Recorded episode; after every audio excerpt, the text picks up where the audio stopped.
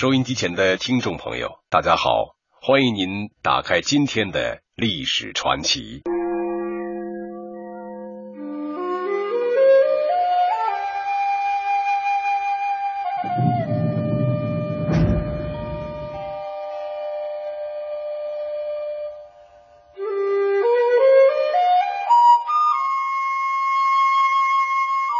在中华民族灿烂的文化宝库中。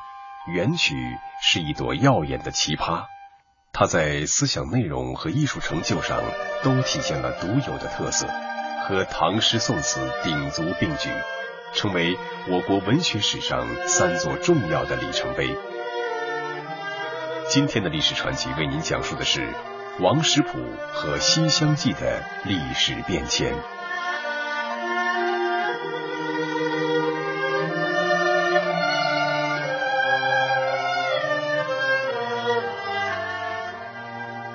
纵观古今，愿普天下有情人都成眷属这一美好的愿望，不知成为了多少文学作品的主题。而《西厢记》便是描绘这一主题的最为成功的戏剧之一。《西厢记》的故事最早起见于唐代的小说家元稹的传奇小说《莺莺传》。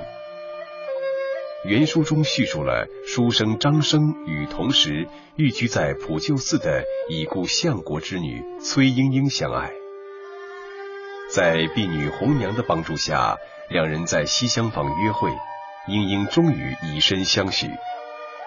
到后来，张生赴京应试得了高官，却抛弃了莺莺，最终酿成了爱情悲剧。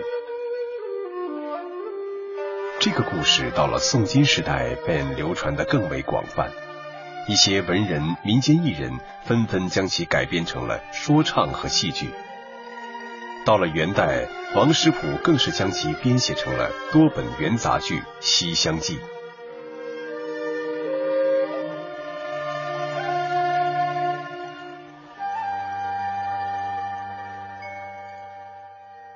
王实甫生于一二六零年。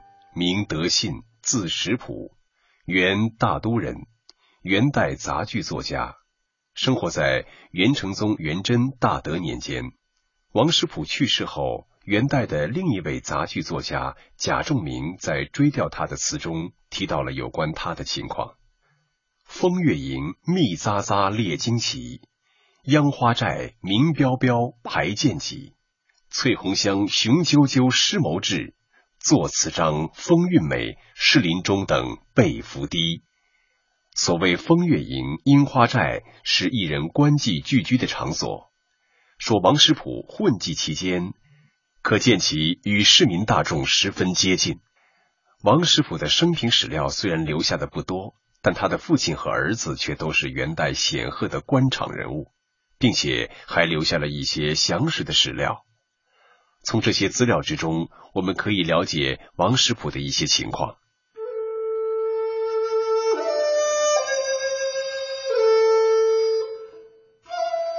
据《元史》记载，王实甫的祖籍是今天河北省保定市的定兴县。他的父亲王迪勋从质子军，跟随成吉思汗西征至西域，并在那里娶了一位信仰伊斯兰教的阿鲁浑氏为妻。阿鲁浑人在元代为色目人之一种，也被称为回回人。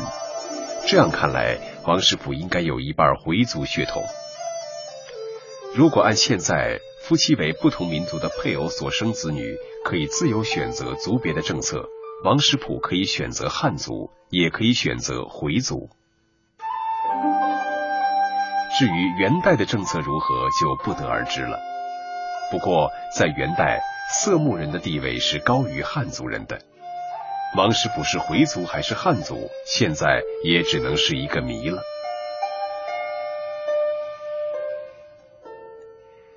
据史料记载，王实甫的父亲曾赠通义大夫、礼部尚书、太原郡侯，母亲阿鲁浑氏赠太原郡夫人。王实甫不仅出身于官宦名门之家，而且他自己也是做过官的。最早做的是县官，因为治县治理的好而有了声望，后来被提升为陕西邢台监察御史。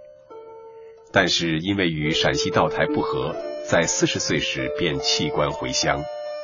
而那时年仅四十岁的王实甫就已经是相当于今天的省级领导干部了。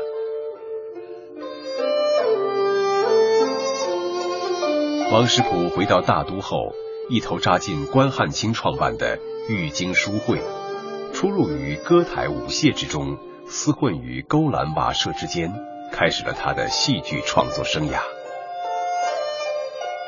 王实甫的儿子王杰在《元史》中也有记载，说他是以素位入仕，官至中书左丞、中书参知政事，地位显赫。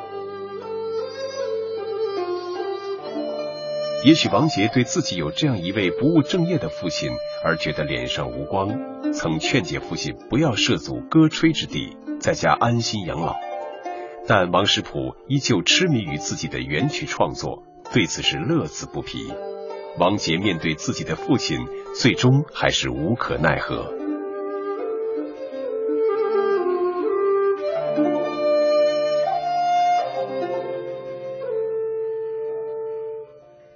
元大都时期的北京，在西四砖塔胡同一带有勾栏院，也就是现在说的妓院数十处，那里便是元杂剧演出的主要场所，也是三教九流人物聚集的地方。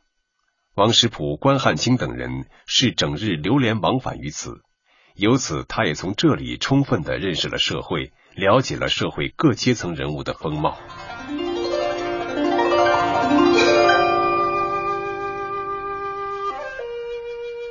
王实甫一生共创作了十四部杂剧，其中除了崔莺莺《待月西厢记》、吕蒙正《风雪破窑记》、四丞相歌舞丽春堂留有全本之外，还有苏小青《月夜泛茶船》、韩彩云《丝竹芙蓉亭》各一折。他的代表作《西厢记》在戏剧结构、矛盾冲突、人物塑造等方面都取得了很高的艺术成就，无论是思想性还是艺术性。都达到了元杂剧的一个高峰，成为最具舞台生命力的一部佳作。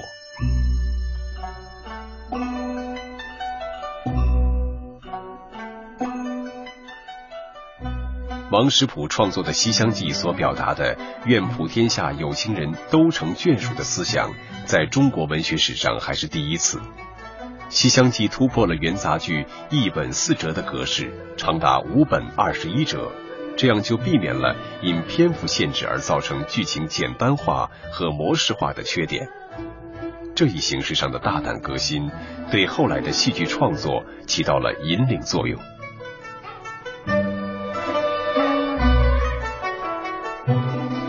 西厢记》最早的出典是唐代元稹写的传奇文短篇小说《莺莺传》，也叫《惠真记》。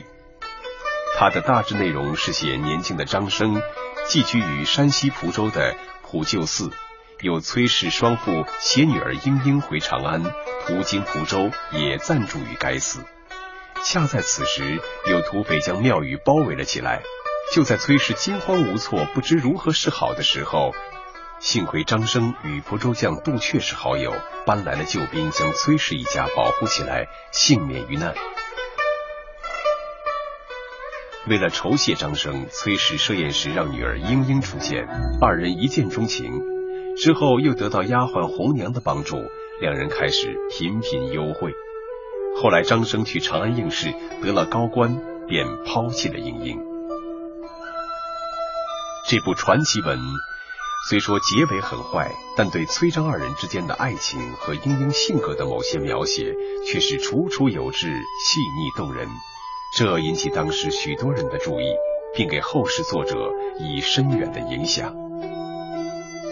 传奇文《西厢记》的故事流传甚广，探究它的原因，最主要的是作者第一次塑造出一个性格独特的妇女形象——莺莺。她给人的印象历久不磨，她的悲剧遭遇唤起了人们莫大的同情。这个形象的塑造，既为后世作者勾画出一个基本的性格轮廓，又为形象的再创造留下了广阔的余地。崔莺莺是个多情而又内涵极深的女孩，她热爱张生，但感情并不奔放，内心有深沉痛楚，却又十分隐秘。人的正常的喜怒哀乐，在莺莺的形象中，都以表里之间的矛盾、端庄、矜持的姿态展现出来。自然的感情流露和贵族的骄傲、矜持，构成莺莺形象特有的矛盾色彩。她既无杜丽娘的浪漫气质，也没有林黛玉的丹寒之色。她的性格造型是独一无二的，这是作者的重大创造。她的形象真实可信。但是他的遭遇却给人们留下心灵上的遗憾。《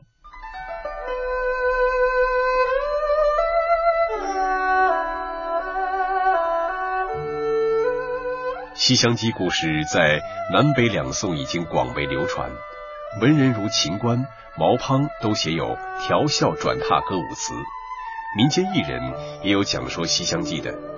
南宋罗烨的《醉翁谈录》记载，当时已有《莺莺传》的话本。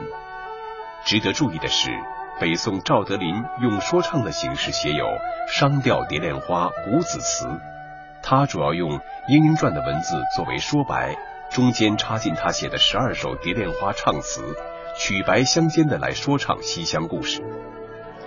最值得称道的是，他隐含的批判了张生的薄情。并对莺莺被遗弃寄予了同情。最是多才情太浅，等闲不念离人怨。张生把莺莺的离怨等闲视之，还有指责张生之意。结尾处又说：“气质前欢俱被人，岂料蒙眼斗顿无凭准。地久天长终有尽，绵绵不似无穷恨。”明确指出，张生是气质英英，使他遗恨无穷。这使得原来被元稹视为错误的爱情，在古子词中开始被纠正，并获得美的价值。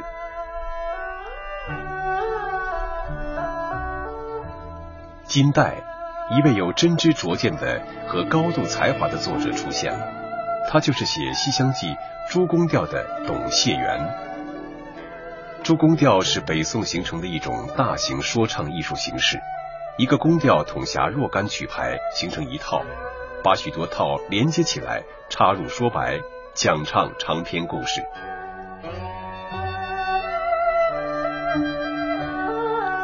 这种民间艺术从宋代流行到金元，董解元就用这种形式，第一次以西厢故事为题材，写出鸿篇巨制的艺术精品。董解元其名不详，解元在当时是对文人的尊称。这位无名作者多才多艺，最可贵的是他冲破封建阶级对待爱情的传统观念，大胆的赞美了男女自愿结合的爱情。他的眼光很尖锐，他看出要全面歌颂莺莺，就必须从根本上改变张生的性格不可，如此方能把他所讴歌的爱情升华到真善美的境地。这是要有足够的胆识，这是对《莺莺传》主要思想的批判。这种批判是通过艺术实践产生的真正形象进行的，所以有巨大的说服力。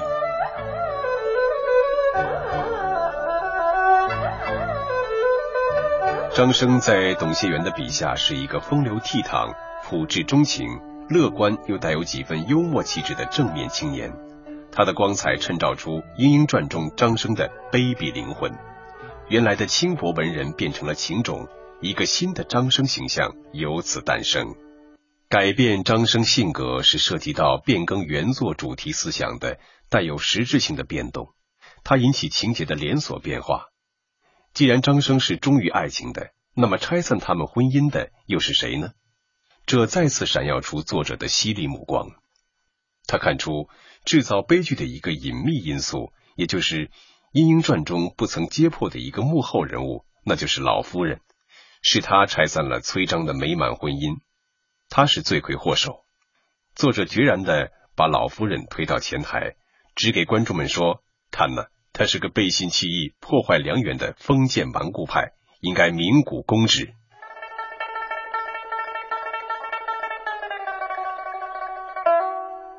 这么一改，就是全部西厢故事具有了鲜明的反封建性，他的思想和社会意义大为提高。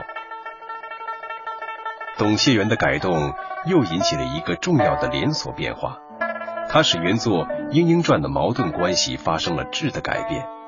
原作崔莺莺与张生之间的矛盾一变而成为两个人为争取婚姻自主而同老夫人之间的矛盾。原来崔莺莺与张生的矛盾带有更多的伦理道德性质，使张生的品德太坏。现在的矛盾则具有鲜明的社会性和政治性，它实际反映了古代青年在婚姻问题上的反封建斗争，反映了人民大众的心理愿望。他所触及的问题的深度和广度远远超过《莺莺传》，赋予作品以高度的艺术生命力。《诸宫调西厢记》中，莺莺的性格特色乃是含蓄深沉，不过却富有叛逆性了，对爱情的追求更为真挚炽烈。作者还出色的塑造出一个聪明天真、泼辣大胆的红娘形象。作者用灵巧俏皮的笔墨写她穿针引线、成人之美，令人可喜。同时，还创造了见义勇为的法聪和尚。这一系列正面形象的成功塑造，使故事中的反封建势力大为增强。作者的胆识还表现在情节的安排上，他把崔莺莺和张生作为正义的一方。用同情的笔触写他们和庞大的封建势力展开尖锐的冲突。为了这个，作者设计安排了一连串的新的情节，比如说赖婚、闹检、赖检、考红、长亭等。这些情节都写得那么曲折而富有吸引力，把一个冷淡清虚的爱情故事写得热闹诱人。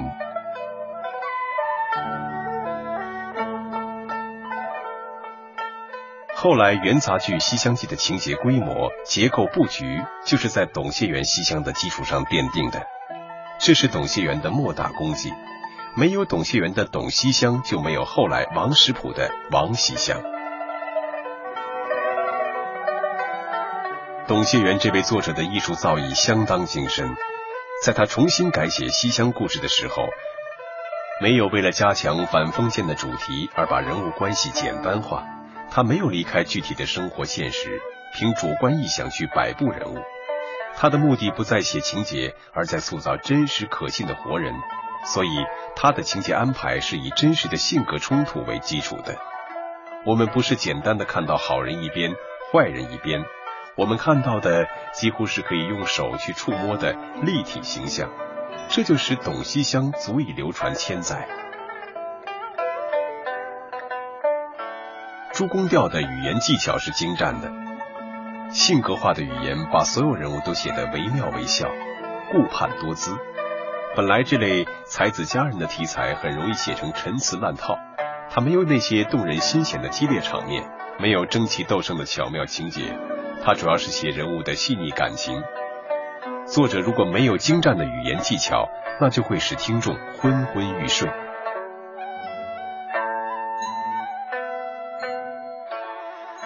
可是啊，你认真读来，它就像美酒一样深厚有味。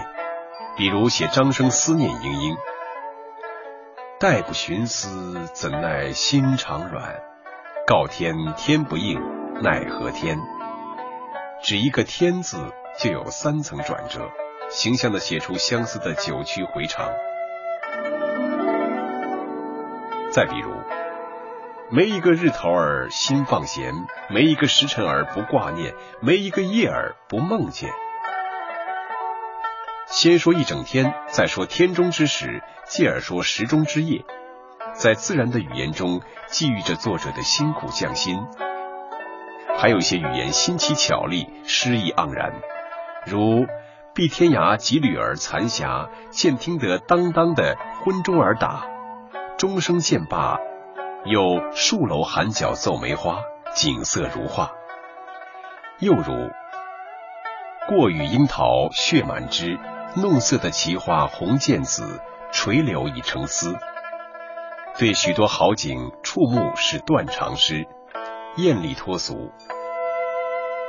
《董西厢》又是一首充满警句美词的长篇抒情诗，写景绘情两穷其妙。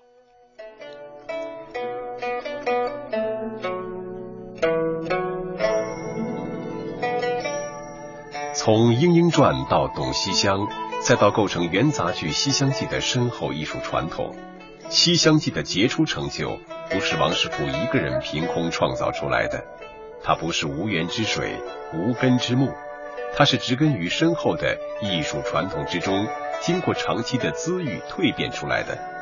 尤其是董西厢，他直接给杂剧《西厢记》以深刻的影响。这又一次证明。任何伟大艺术的产生都不是偶然的。如果脱离了自己的传统，就会像瓶中的花一样，取艳一时，很快就会爆香而死。